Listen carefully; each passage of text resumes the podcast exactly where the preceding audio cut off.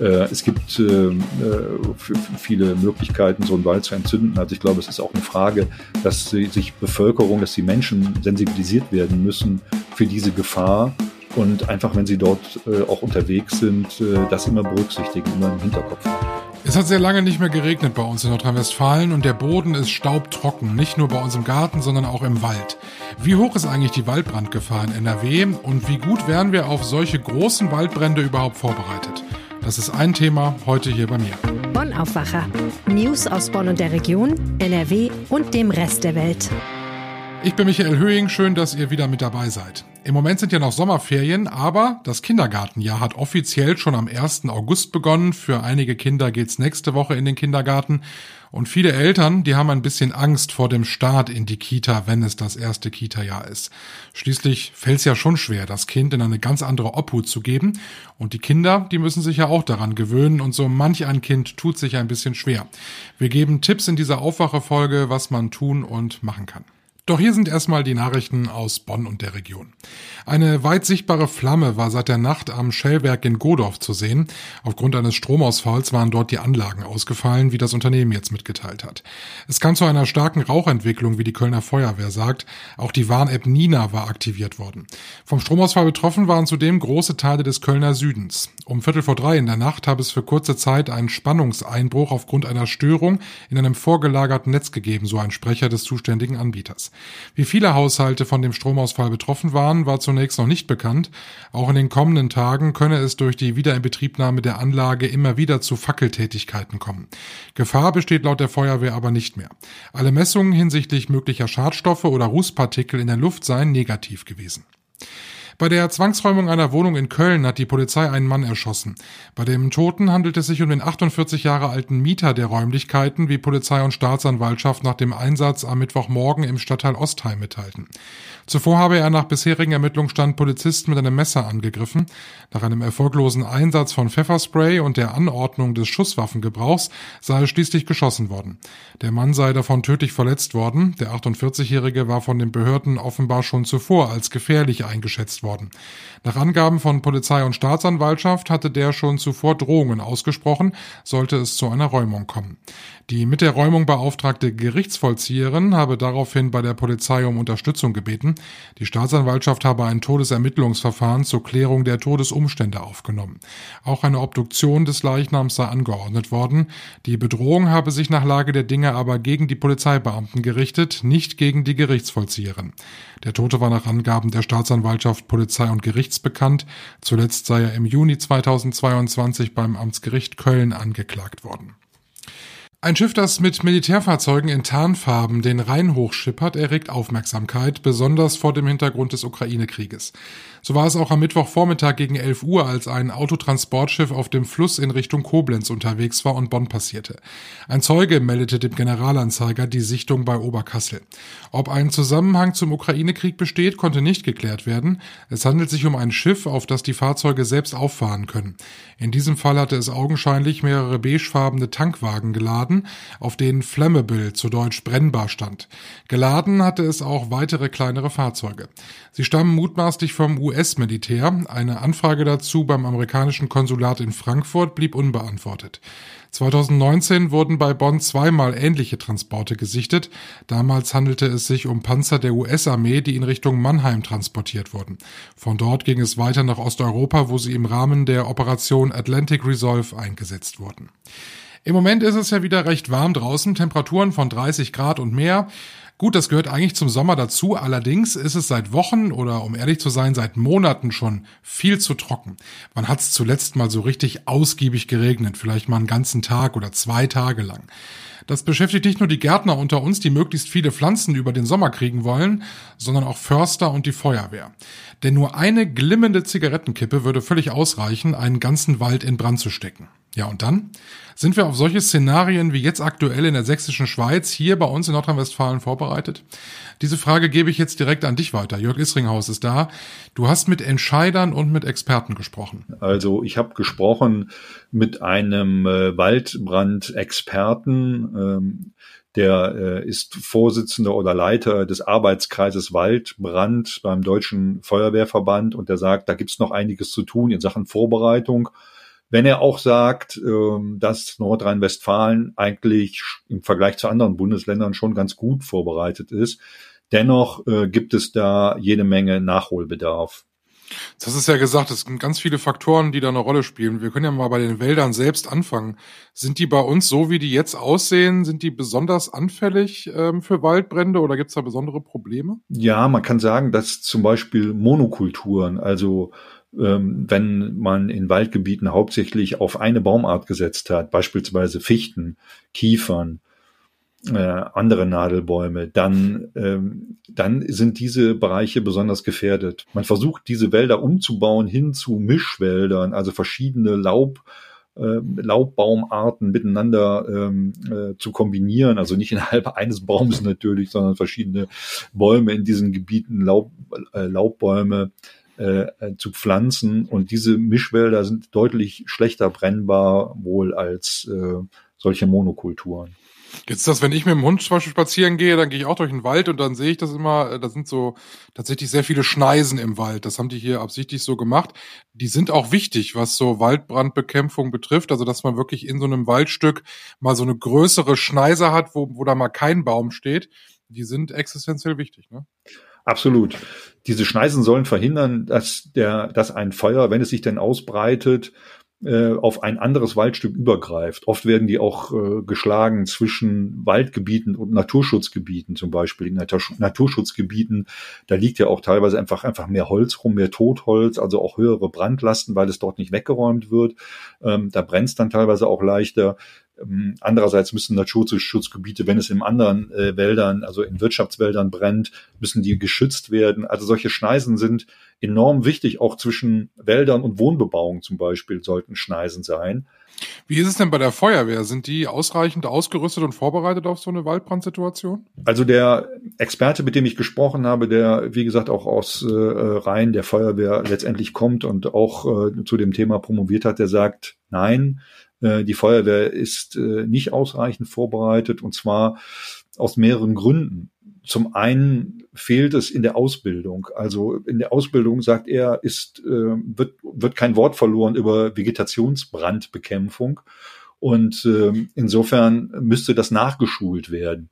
Das lässt sich auch relativ schnell bewerkstelligen, wird aber eben nicht in der Breite durchgeführt dann passt die Einsatzkleidung nicht. Also die Einsatzkleidung, diese Schutzkleidung, die meistens getragen wird bei Einsätzen, äh, die ist auf Innenräume ausgerichtet und da soll sie dann kurzfristig starke Hitze, wenn es da irgendeine Verpuffung oder sogenannte Durchzündung gibt, dann sollen die diese Hitze abhalten und denjenigen für mehrere Sekunden schützen. Wenn die aber dann draußen unterwegs sind, bei 35 Grad im Schatten und da schwere körperliche Arbeit verrichten müssen und das auch noch über Stunden, was solche Waldbrände eben oft erfordern, dann äh, ist die Kleidung völlig ungeeignet. Da kommen die ganz schnell an ihre Grenzen, dehydrieren oder äh, können einfach nicht mehr weiter. Denen geht dann einfach wirklich die Puste aus. Jetzt könnte man ja sagen, na ja, das ist alles reine Theorie. Wir haben ja solche großen Brände nicht. Sowas gibt's eher in Südeuropa. Wir haben das jetzt in diesem Jahr in Brandenburg gesehen. Da gab's diese großen Brände und auch bei uns in Nordrhein-Westfalen hat's äh, ja schon so größere Lagen gegeben. Da gab's zuletzt einen großen Brand in Gummersbach. Also so ganz ähm, unrealistisch sind solche Szenarien dann ja nun wirklich nicht. Nein, völlig unrealistisch sind sie nicht, das muss man schon sagen. Ich habe auch äh, mit dem Forstamtsleiter gesprochen, äh, der das große Feuer in Gummersbach damals erlebt hat. Das war 2020 und einer der größten Brände, die NRW je erlebt hat. Und der sagt, äh, sowas hätte er sich gar nicht vorstellen können, dass ein Wald in der Ausdehnung brennt und zwar bis in die Kronen hinein, auch bei Laubbäumen. Das nennen äh, die die Betroffenen oder also die, die Experten Vollfeuer, dass solche Vollfeuer hier möglich sind. Normalerweise brennt eher Unterholz. Also äh, man sieht auch hier, äh, wir, wir müssen mit dieser Gefahr leben lernen. Äh, es hatte in den, in den letzten Jahren, die jetzt seit 2018 äh, natürlich deutlich trockener sind im, im Durchschnitt der vergangenen Jahrzehnte, 140 Mal pro Jahr gebrannt irgendwo in NRW und das ist mehr als fünfmal so viel wie in den Jahren zuvor. Das Ganze muss man jetzt auch wieder ein bisschen relativieren. Wenn man jetzt sich die Statistik über Jahrzehnte hinweg ansieht, dann erkennt man, dass die Zahl der Waldbrände rückläufig sind. Entscheidend sind dann immer diese Waldbrand, sogenannten Waldbrandjahre, die ich gerade genannt habe, die also sehr trocken sind. Die gab es auch früher immer schon. Die verzerren dann ein bisschen die Statistik. Allerdings wir erleben es ja momentan Jahr für Jahr, müssen wir uns möglicherweise darauf einrichten, dass wir künftig viel mehr solcher Waldbrandjahre haben und uns wirklich mit diesem Thema intensiv auseinandersetzen müssen. Das wissen wir zwar alle nicht ganz genau, es kann auch anders kommen, es kann auch ein bisschen feuchter werden, aber die Gefahr besteht durchaus. Jetzt ist das ja auch eine Aufgabe der Politik. Ne? Also wenn wir jetzt über Ausrüstung der Feuerwehr nachdenken, über einen Eingriff in die Forstwirtschaft in NRW. Was sagt denn die NRW-Landesregierung? Sagen die auch, es ist eigentlich alles bei uns ganz gut oder sehen die dieses, diesen Handlungsbedarf, den wir da eigentlich haben? Ich glaube schon, dass die Landesregierung den Handlungsbedarf sieht. Ähm, sie sagt auch, äh, sie wäre gut aufgestellt eigentlich für den Fall aber bringt jetzt auch mal äh, und nochmal ein neues Waldbrandvorbeugungskonzept äh, auf den Tisch. Ähm, das wird jetzt demnächst vorgestellt und das beinhaltet äh, auch, so viel weiß man jetzt schon, solche Themenbereiche wie Schneisen schlagen beispielsweise oder Waldwege instand setzen und so breit ausbauen, dass die Feuerwehr auch überall hin kann. Das wird noch ganz viele andere Punkte beinhalten, aber ich glaube, man hat die Zeichen der Zeit erkannt und äh, will auf jeden Fall etwas dagegen tun. Die Frage ist immer, Politik kann in vielen Bereichen natürlich nur Vorschläge machen. Ähm, am Ende muss das natürlich äh, vor Ort auch mitgetragen werden von den Waldbesitzern. Und äh, ich sag mal, auch die anderen müssten, anderen Betroffenen, Beteiligten müssen alle Hand in Hand zusammenarbeiten. Also Feuerwehr, Forstämter, Waldbesitzer, Naturschützer, Umweltschützer. Denn äh, auch deren Interessen äh, sind ja dann betroffen. Also wir halten fest, am Ende braucht's wieder Geld und gute Kommunikation. Vielen Dank, Jörg. Gerne. Heute Abend und morgen früh kann es bei uns in NRW stellenweise regnen, mehr dazu später im Wetter. Eine richtige Entlastung wird das aber wohl kaum werden. Wer den Sommer genießen kann, das sind die Kinder. Die Älteren, die haben noch Ferien und die Kleinen, die können es sich auch im Planschbecken ganz gut gehen lassen. Viele sind allerdings auch gerade mit ganz anderen Dingen beschäftigt. Am 1. August hat offiziell das neue Kita-Jahr bei uns angefangen und die ersten sind schon im Kindergarten angekommen, bei den anderen ist es in den nächsten Tagen soweit. Die Kita-Eingewöhnung, die verläuft aber manchmal nicht ganz so problemlos. Ich weiß noch, als ich in den Kindergarten kam, das ist jetzt ein paar Jahrzehnte schon her, ich habe auch die ersten zwei, drei Tage wirklich sehr viel geweint. Ich wollte immer zu Mama und Mama sollte nicht weg, aber Mama ist weggegangen. Mittags habe ich das dann aber oft auch schon wieder vergessen. Lilly Stegner ist da und hat sich mit der Kita-Eingewöhnung beschäftigt und fünf Tipps aufgeschrieben, mit denen es besser klappen soll. Und Punkt Nummer eins ist, man soll eine Entscheidung treffen als Elternteil und unbedingt dabei bleiben. Lilly, was bedeutet das? Genau, also ich habe mit äh, Klaus Brehm gesprochen, der ist der Vorsitzende des Deutschen Kita-Verbandes und der hat gesagt, das hängt zuerst mal natürlich maßgeblich von den Eltern ab. Ähm, Kinder sind noch sehr jung und ähm, sehr beeinflussbar von ihren Eltern und deshalb äh, kopieren Kinder oft Verlustängste, die die Kinder eigentlich von sich aus noch gar nicht gemacht hätten. Deshalb ist es ganz wichtig, dass Eltern sich für eine Kita entscheiden, diese Entscheidung treffen, ihre Kinder dort auch sicher abgeben möchten und dabei dann auch bleiben.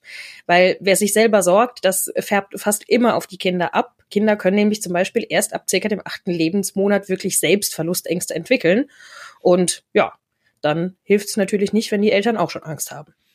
Was man auch so oft hört, ist, dass die Eltern dann sagen, ah, meine, mein Sohn, meine Tochter, oh je, das wird ganz, ganz schwierig werden und das wird, äh, das wird ja gar nicht so gut verkraften in die Kita, auch nicht mehr bei Mama sein. Ist das auch so ein Grundproblem? Ja, und da sind wir eigentlich auch direkt schon bei Punkt zwei. Also es ist auch ganz wichtig, dass man den Kindern vertraut. Also die meisten Kinder sind neugierig, sind abenteuerlustig und haben eigentlich gar nicht so viele Selbstzweifel, wie Erwachsene das haben. Und deshalb sollte man dem Kind auch immer zutrauen, sich in einer neuen Umgebung zurechtzufinden, es natürlich dabei zu unterstützen, aber äh, eben auch dem Kind einfach die Möglichkeit geben, seinen eigenen Weg zu finden.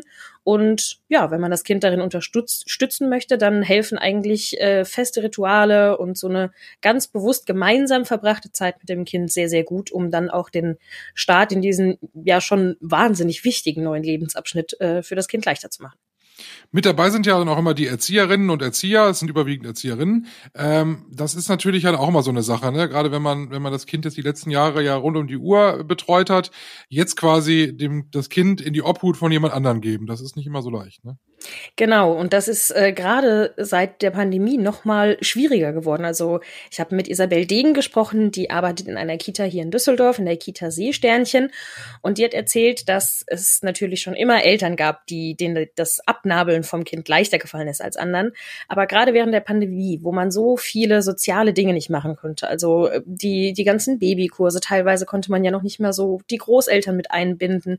Seitdem ist das eben noch schwieriger geworden und äh, da hilft es eben sehr, wenn man dann auch Fachkräfte in den Kitas hat, die ja genau dafür ausgebildet wurden und ja, sich selber auch so ein bisschen bewusst zu machen, dass äh, es nicht gut ist für ein Kind, wenn es nur als absolutes ähm, Einzelindividuum eine Betreuungsperson hat, sondern dass es immer gut für ein Kind ist, wenn es auch verschiedene Erzieher und Erzieherinnen hat, andere Kinder und ja, da gehören eben die, die Fachkräfte ganz elementar dazu. Und gerade wenn man das Kind morgens bringt und nachmittags wieder abholt, dann einfach nicht nur guten Tag und Tschüss sagen, sondern durchaus schon so ein bisschen sich unterhalten. Das ist ja auch wichtig, also die Kommunikation, ne? Genau, also wie bei fast allen Sachen im Leben, reden hilft. Also äh, wenn man sich eine Kita aussucht, dann hat man ja meistens Kennenlerntermine und Gespräche und bleibt im ständigen Austausch. Denn alle Seiten wollen ja eigentlich, dass es dem Kind gut geht. Und das kann man eben dann am besten erreichen, wenn man auch immer weiß, sowohl als Elternteil als auch als Betreuungsperson in der Kita, was eben gerade so im Leben von diesem Kind abgeht. Also ähm, ja, dass man einfach weiß, wie ist die Lage. Vielleicht hat ein Kind schlecht geschlafen. Es ist auch nicht jedes Kind hat immer jeden Tag einen guten Tag. Also das kann man mit guter Kommunikation durchaus äh, alles ausmerzen und ja, Offenheit ist da ein riesengroßes Thema. Aber trotzdem kann es ja mal sein, dass es nicht klappt. Also dass es dann doch ein größeres Problem gibt und dass man davor wie der Ochs vorm Berg steht und nicht weiß, wie man es anstellen soll. Was mache ich dann? Genau, also das ist natürlich immer auch eine Möglichkeit. Es, man kann alles richtig machen und trotzdem will es manchmal einfach nicht klappen mit dieser Eingewöhnung. Und ähm, da können die Gründe so verschieden sein, wie eben auch Menschen verschieden sind. Und Klaus Brehm rät deshalb dazu, dass man sich eben auch immer Hilfe holen kann und die dann eben auch annimmt. Also wenn es jetzt mit dieser einen Kita nicht so gut funktioniert, dann gibt es immer auch nochmal äh, Vertreter und Vertreterinnen des Kita-Verbandes, des Trägers dieser Kita oder eben zum Beispiel auch das örtliche Jugendamt. Und wenn man gemeinsam, und da sind wir wieder bei dem vierten Punkt, gemeinsam offen über alles spricht, dann findet man eigentlich immer auch eine Lösung. Also ich glaube, großes Stichwort ist da auch ein bisschen Unverkrampftheit. Ich bin nach den zwei Wochen auch ganz gerne in den Kindergarten gegangen. Also hat sich alles dann, erledigt. Hat sich dann alles erledigt. Ich danke dir, Lili. Sehr gerne. Die fünf Tipps zum Nachlesen findet ihr in Lillys RP Online Artikel. Den Link dazu habe ich euch in die Show Notes gepackt. Wir gucken kurz auf heute, was ist wichtig. Die DLRG zieht heute eine Bilanz zur Mitte des Sommers. Es hat leider schon wieder einige Badetote gegeben und wir haben in diesem Sommer auch schon gelernt, dass die Luftmatratze manchmal ganz schön gefährlich werden kann. Den Link zum Artikel mit den Hintergründen ebenfalls in den Show Notes zu finden. Der Blick aufs Wetter. Es hat heute noch mal richtig Temperatur. Es ist warm bei uns, so wie gestern. Temperaturen so an die 33 Grad. Heute Abend dann Regen und die Nacht wird von den Temperaturen her auch wieder etwas angenehmer. Morgen am Freitag dann nur noch 25 Grad in der Spitze, dazu Sonnenschein und am Vormittag noch ein bisschen Regen. Ich hoffe, euch hat der Aufwacher gefallen. Bewertet uns gerne in eurer Lieblings-Podcast-App und folgt uns. Dann hören wir uns schon morgen wieder. Wie immer ab 5 im Aufwacher. Ich bin Michael Höhing. Habt einen schönen Donnerstag. Mehr Nachrichten aus Bonn und der Region gibt's jederzeit beim Generalanzeiger. Schaut vorbei auf ga.de.